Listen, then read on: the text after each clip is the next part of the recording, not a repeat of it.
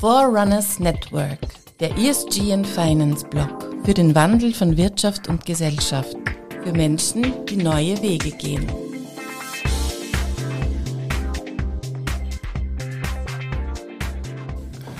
Herzlich willkommen, liebe Hörerinnen und Hörer von Forerunners Network. Heute ein Gast bei mir, den Sie kennen. Er schreibt immer wieder für uns.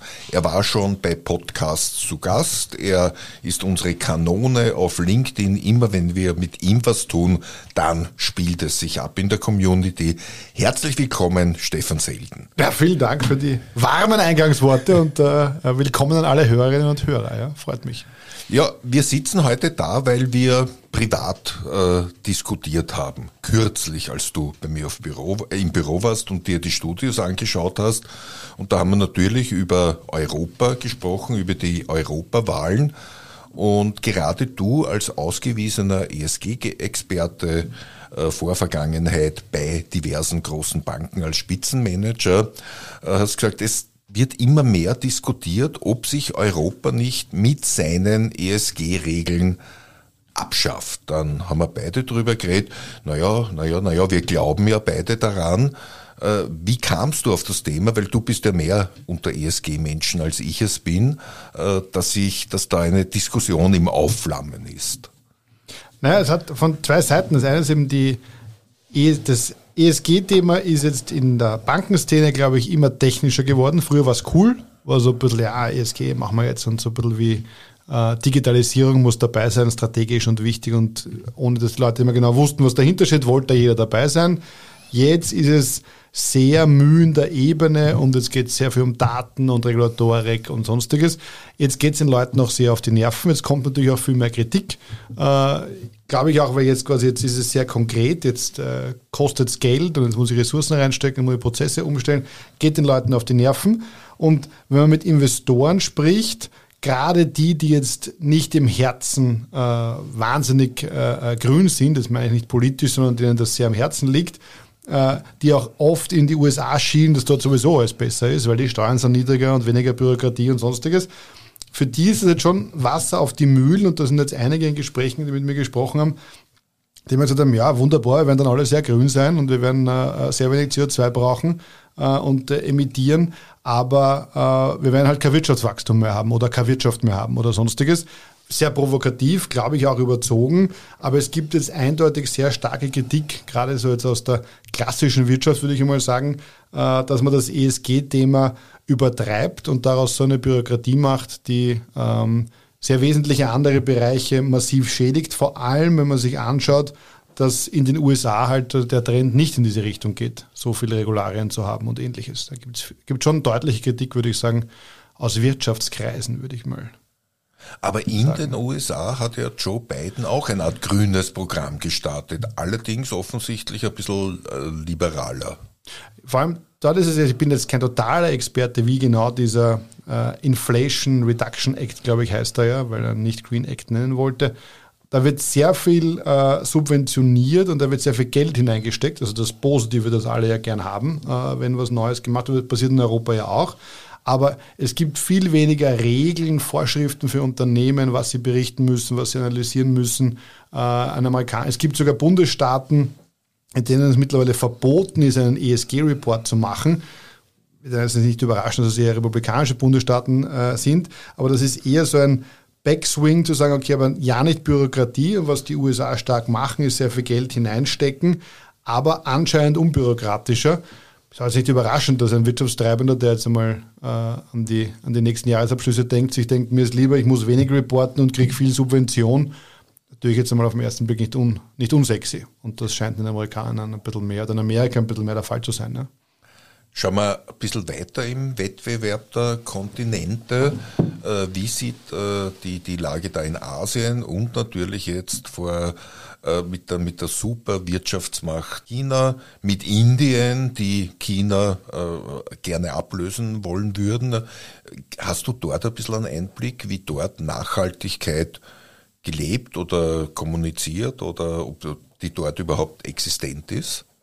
Also ich finde, China ist, was man da hört, ist recht ambivalent. Auf der einen Seite werden sehr viele neue Kohlekraftwerke genehmigt und gebaut Auf der anderen Seite mit diesem BYD schicken sie sich jetzt an, einer der größten äh, E-Auto-Produzenten der Welt zu werden.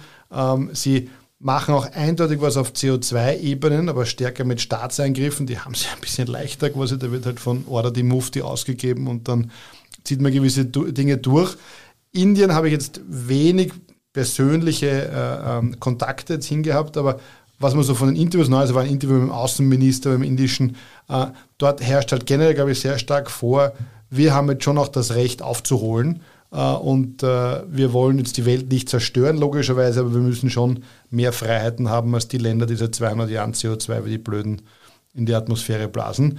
Also da ist das Thema, glaube ich, ein bisschen anders gelagert ähm, und in China, würde ich sagen, gibt es zwei Strömungen. Also es ist, wird schon was gemacht, aber bei Dingen, wo es dann schon sehr wesentlich für sie ist, wie Energie, wird schon noch gut Kohle verbrannt, glaube ich. Also das ist so nicht ganz konsistent, würde ich sagen.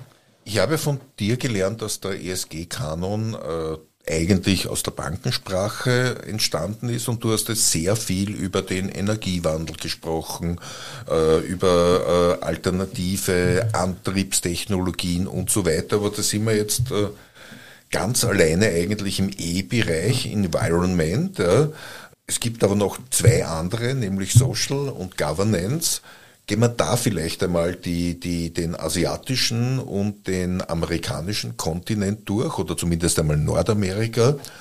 Ähm, kommt das dort vor? Also in Nordamerika glaube ich stark.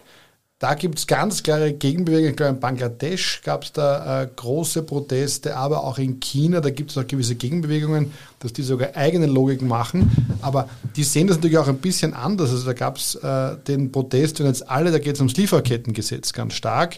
Wenn jetzt alle sagen, okay, ähm, ich, äh, äh, Kinderarbeit ist ganz schlecht und ich will jetzt kein Land irgendwie hier verallgemeinern, aber in Bangladesch soll das vorkommen. Und jetzt ist die Sorge, dass gewisse Firmen sagen, mir ist das zu blöd, das im Detail zu organisieren oder im Detail zu analysieren. Ich produziere einfach nicht mehr in Bangladesch. Logischerweise findet Bangladesch das nicht so gut. Also die sind am anderen Ende nicht, dass die jetzt alle es toll finden, dass äh, Kinderarbeit dort zum Teil passiert, aber die müssen schon schauen, wie sie ihr BIP aufrechthalten. Und die sind am anderen Ende der Nahrungskette und haben natürlich Angst, dass jetzt aus den westeuropäischen neuen Gesetzen, Stichwort Lieferkette vor allem, auch wenn die jetzt wieder sehr fraglich ist, aber das deutsche Lieferkettengesetz gibt es ja zum Beispiel, dass sie am Ende überbleiben, weil sie dann quasi aus dem Markt rausfliegen, weil sie irgendwie als negativ im Social-Bereich punziert werden. Also die haben da Sorge davor, glaube ich. Ja. Und ich glaube, die USA ist ja bei Transparenz äh, sehr genau, vielleicht sogar genauer als Europa. Vor allem sind sie sehr genau, wenn sie den Rest der Welt überwachen, mit ihrem FedCar und so, also mit diesen Gesetzen, wo jede Bank auf der ganzen Welt, wenn sie noch irgendwie mit Dollar zu tun haben will, jeden ihrer Kunden fragen muss, ob er irgendwo Steuern in den USA hinterzieht, während sie selber mit Delaware oder anderen Staaten da durchaus nicht so genau hinschauen. Aber gut, als Supermacht kann man sich ein paar Sachen leisten, die man vielleicht aus Österreich nicht kann. Ähm, aber da sind die Amerikaner ja auch ein bisschen schwierig zu fassen, weil eben einerseits ganz genau und sehr genau quasi in diesen äh, und auch bei den Themen äh, Diversität und so, also ist ihnen ganz wichtig, dass da viel gefördert wird und transparent und dass es da ähm, äh, keinerlei Vor äh, Vorurteile gibt und ähnliches. Und auf der anderen Seite hat man halt dann absolute Steuerparadiese und äh, gewisse Staaten, in denen man das Wort ESG nicht mehr verwenden darf. Also gibt es auch zwei Strömungen, mindestens, würde ich sagen. Ja. Du hast es schon in den Mund genommen und da bleiben wir jetzt vielleicht ein bisschen, nämlich beim Lieferkettengesetz. Ich bin zum ersten Mal bei einer äh, TV-Produktion, die ich gemacht habe, mit dem in Berührung gekommen. Gekannt habe ich es, aber hat, da hat eben ein äh, ESG-Vorstand einer Bank gesagt, in Deutschland kommt jetzt dieses Lieferkettengesetz, das ist jetzt äh, äh ein paar Jahre her. Heute liest man wieder, Österreich äh, und einige andere Länder verweigern sich der, der, der Zustimm, äh, Zustimmung zu diesem Gesetzesentwurf, der glaube ich schon vier Jahre alt ist, drei Jahre alt ist, äh, fünf Jahre. Ich glaube 2019 war der erste Entwurf.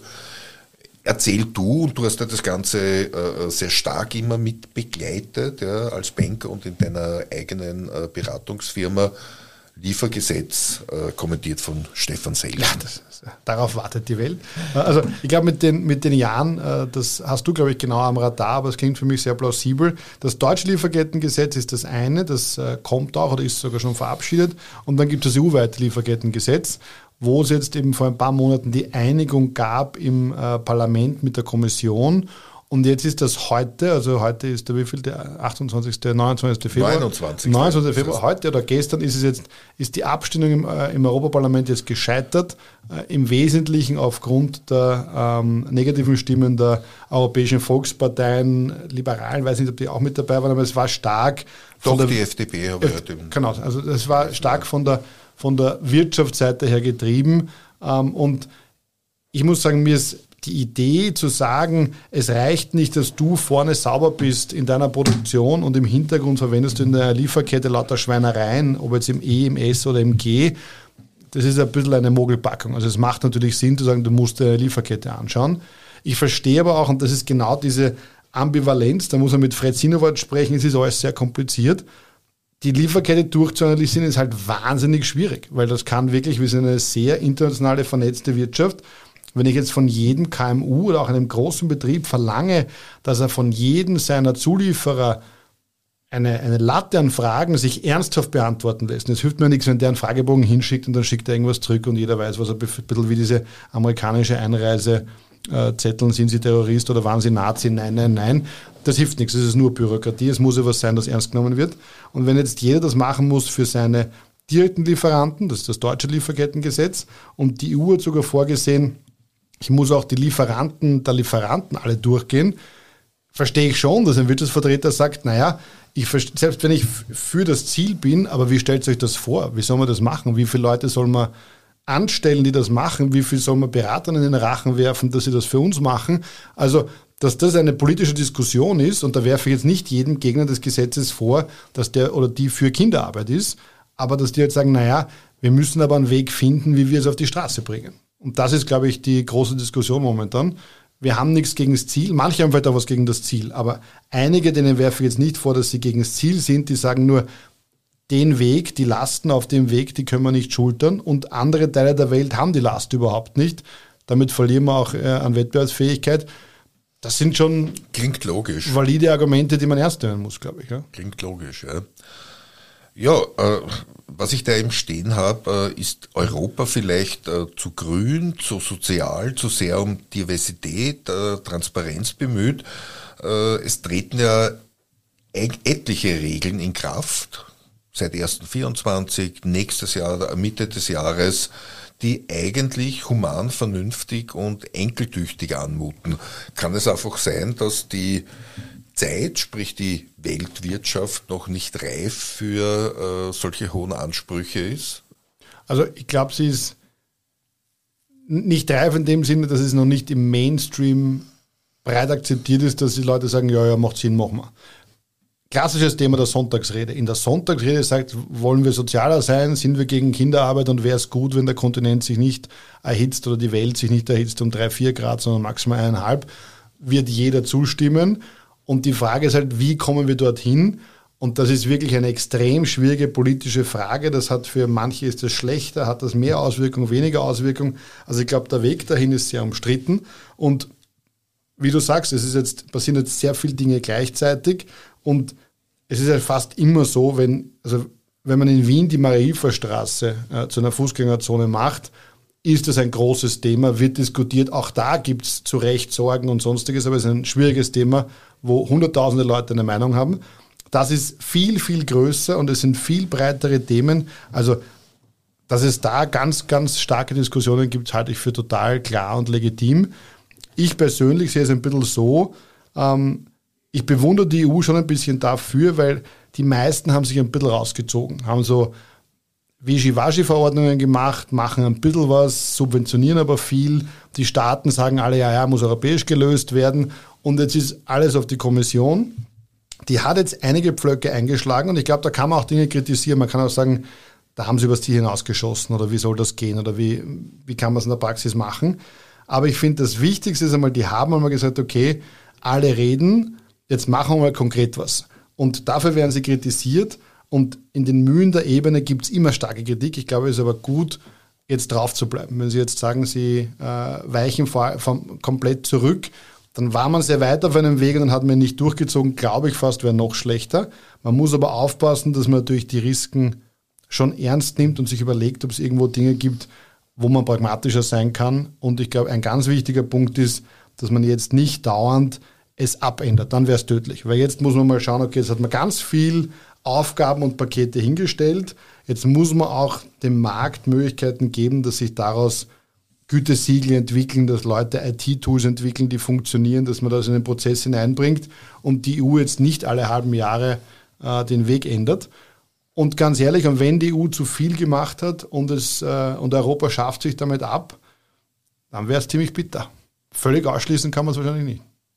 Und ein zweites Thema ist der Wohlstand. Ja. Es ist ja von meiner Seite her auch klar, Länder, jetzt wie die BRIC-Staaten, die den äh, äh, Wohlstand nacheifern, die auch ein so schönes Leben haben wollen wie wir und in den USA, weil der, der, der, der Durchschnitt unseres Lebensstandards ist äh, schlechthin äh, toll im weltweiten Vergleich da muss man eben diese Argumente auch verstehen.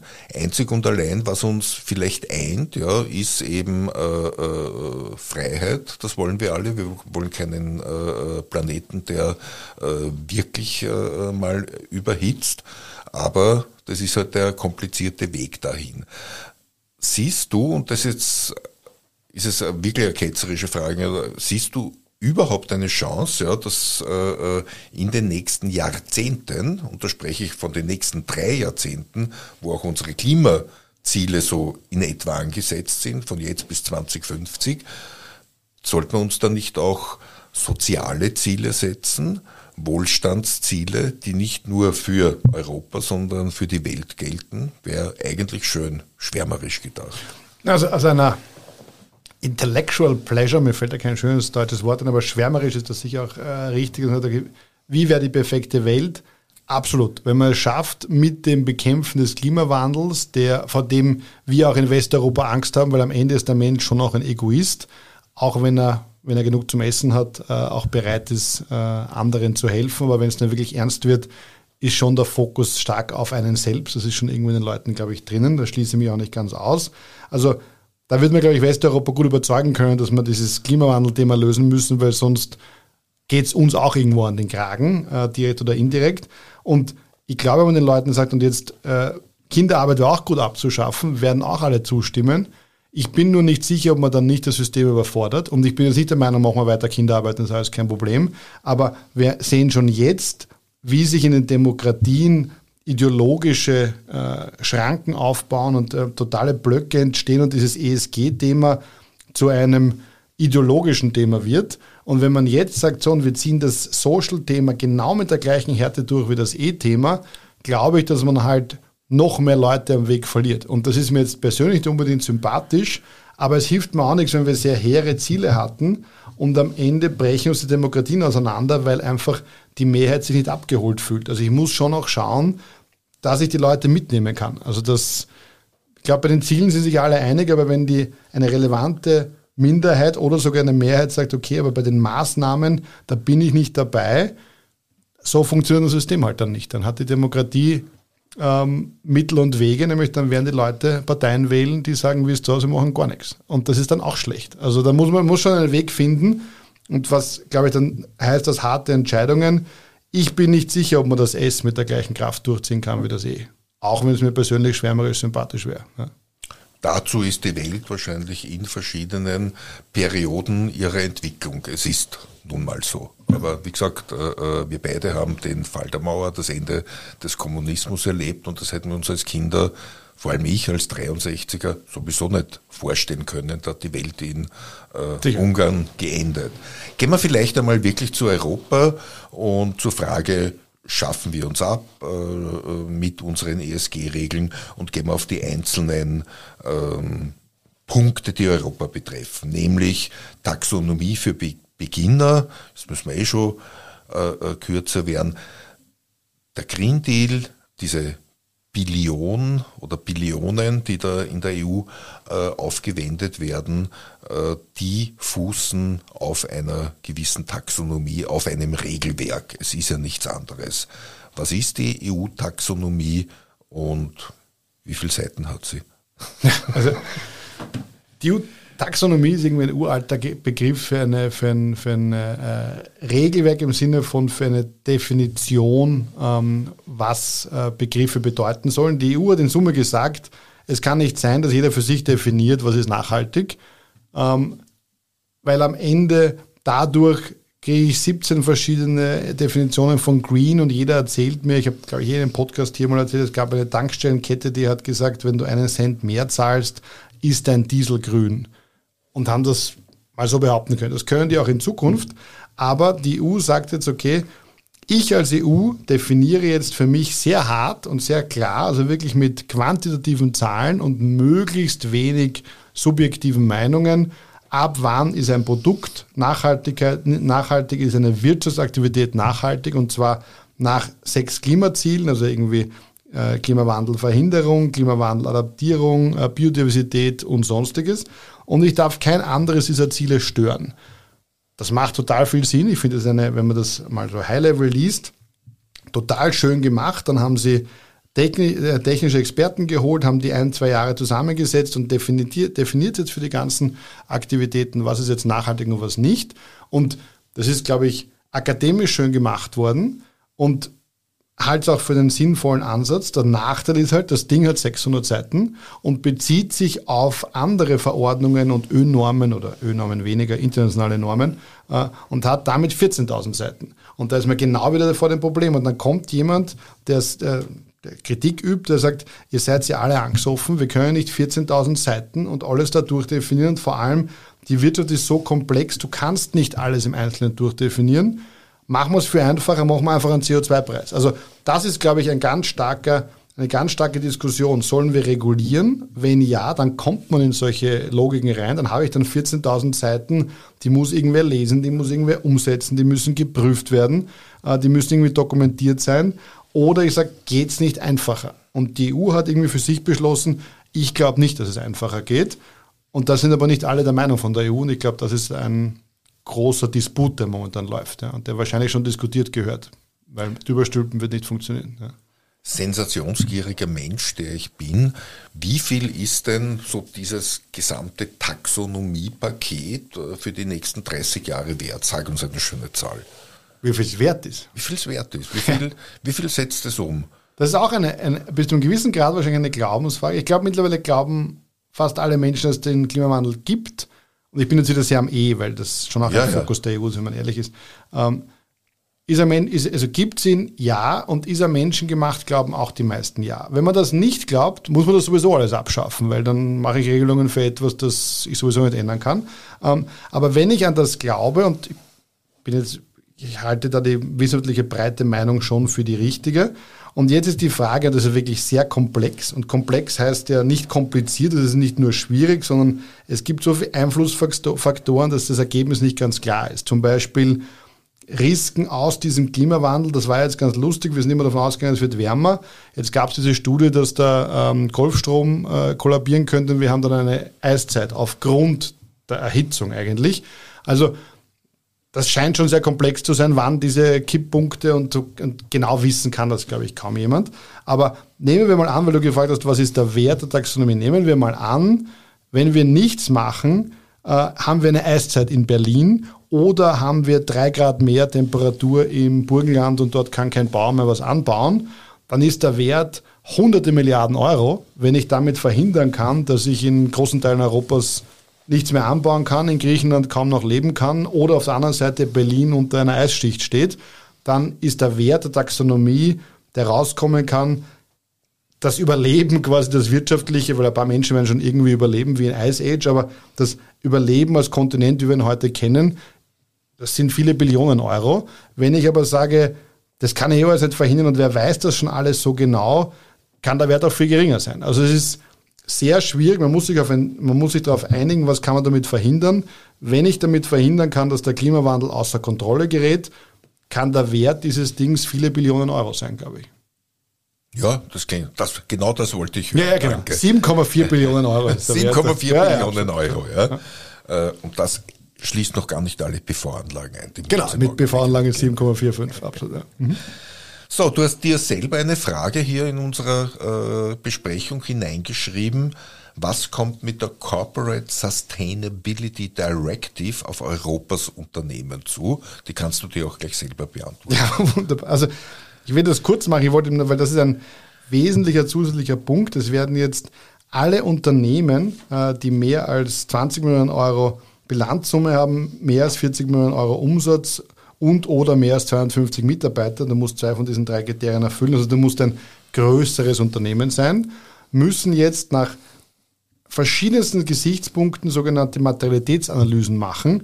Also da gibt es zum Beispiel, da gibt es nach dem E von Environment Climate Change, Pollution, also quasi Wasserverschmutzung und ähnliches, sozial, äh, eigene äh, Mitarbeiter, Lieferkette und ähnliches, Governance und sie müssen, du musst jedes Jahr als Teil des Jahresabschlusses diese, ich glaube in Summe mehr als zehn Grundkriterien und in Summe 93 Unterblöcke analysieren, was trifft mein Unternehmen, beziehungsweise was für Auswirkungen hat mein Tun auf Biodiversität, auf Recycling, auf äh, Menschenrechte im Sinne von ähm, äh, Arbeitsbedingungen und ähnliches. Also quasi eigentlich alles, was man im ESG mit drin hat. Und ich muss das als Teil meines Jahresabschlusses und zwar auch geprüft vom Wirtschaftsprüfer mit aufnehmen. Und wieder, die Idee dahinter ist sehr sinnvoll zu sagen, okay, es, ich brauche gewisse Standards, damit ich bei den Unternehmen nachschauen kann, wer ist wirklich jetzt nachhaltig, wer nicht.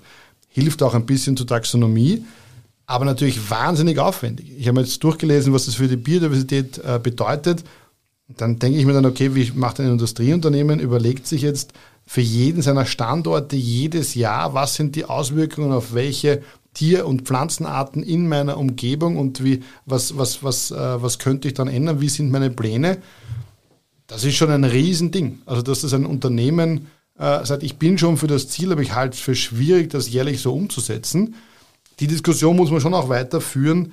Wie kann man dorthin kommen? Da habe ich ein paar Ideen dazu, wo es hinführen kann, glaube ich. Aber ich verstehe schon, dass es da ein Stöhnen gibt. Also ja, bei denen, die es dann machen. Erzähl müssen. uns deine Ideen dazu. Also ich glaube, man sollte offen sein dafür, gewisse Dinge zu vereinfachen. Zum Beispiel zurück zur Lieferkette. Es könnte schon helfen, wenn ich sage, okay, gewisse Länder werden staatlich, quasi amtlich als grün erklärt. Nicht, weil jetzt in Deutschland alles in Ordnung ist, aber ein bisschen Vereinfachungen zu machen. Oder ich sage, gewisse Industrien brauchen einmal nichts machen. Es muss nicht jeder Friseur, es wird jetzt keinen Friseur geben, der in diese Größe hineinpasst, aber das ist ein Unterschied, ob ich ein Zementhersteller bin, ein Stahlerzeuger, äh, einer, der Textilien erzeugt, wo natürlich das Thema Menschenrechte, Kinderarbeit ein ganz anderes ist, oder ich bin ein IT-Unternehmen in Wien, das irgendwie drei Freelancer hat und halt eine Microsoft Cloud. Also ich glaube, da gibt es ein bisschen Abstufungen, aber man könnte sagen, fokussieren wir uns mehr dort, wo wir wissen, dass die Probleme sind, würde schon sehr die Zahl einschränken. Zweite ist gewisse Pragmatismen, dass ich sage, okay, du brauchst Österreich nicht mehr nach dem S äh, analysieren, sondern wir gehen davon aus, ein Land, mit dieser Sozialpartnerschaft, mit diesen 93 Prozent Kollektivverträgen und ähnliches. Nicht, dass es hier nicht mal eine Menschenrechtsverletzung gibt, aber wir machen es leichter, einfach aus dem Grund, wo soll die Zeit hinfließen? Und die soll eher dort hinfließen in die Regionen, wo man sich mehr Sorgen macht. Also ich glaube, da kann man schon versuchen, Erleichterungen zu machen. Also da jetzt, also gerade Lieferkettengesetz kann man jetzt in dem Dialog mit der Wirtschaft, glaube ich, schon ein bisschen was machen. Und bei Taxonomie, da ist, glaube ich, der Kas bissen, wie man sagt. Das steht so und da sollte die EU jetzt aber tunlichst es nicht dauernd verändern, weil jetzt passt sich der Markt an. Jetzt entstehen IT-Systeme zur Analyse. Jetzt machen Leute Prozesse in ihren Banken und in ihren Firmen, wie sie das analysieren. Jetzt werden zum Beispiel ähnlich wie wenn ich eine, wenn ich, wenn ich etwas neu baue, dann habe ich auch eine Ö-Norm und dann entstehen gewisse Gütesiegel oder wenn ich das AMA-Gütesiegel habe oder ähnliches. Jetzt wird das nach diesen Standards gemacht, das dauert ein paar Jahre und dann wird sich der Markt schon ein bisschen angepasst haben. Also wenn ich dann ein Haus baue, wird mir der Baumeister ein Siegel draufgeben, taxonomiekonform und die Bank wird mit dem Siegel arbeiten können und das Ganze im System drinnen. Wenn die EU jetzt alle zwei Jahre das ändert, werden alle verrückt, weil dann wird es das nie geben. Und ich glaube, das man muss diese Taxonomie nehmen als die Definitionen, das muss jetzt verdaut werden und sollte möglichst lang stabil gehalten werden, auch wenn nicht alles perfekt ist. damit am Ende nicht jeder jede Analyse machen muss, sondern wenn er zum Beispiel ein Produkt von der Firma X kauft, ist dort schon ein anerkanntes Gütesiegel drauf, das taxonomiekonform ist. Und dann kann das Ganze ein bisschen leichter verdaubar werden. Also einerseits Pragmatismus, wo es geht, und auf der anderen Seite, jetzt hat man viel zugemutet und jetzt sollte man versuchen, es nicht dauernd zu ändern, damit der Markt Standards entwickelt, Gütesiegel entwickelt und das Ganze irgendwie machbar wird und nicht jedes KMU bei Null anfangen muss, sondern sich auf andere Dinge verlassen kann. Dann kann das Ganze, glaube ich, schon zum Ziel führen. So, das war jetzt Teil 1 unseres Podcasts Schafft sich Europa ab mit Stefan Selden.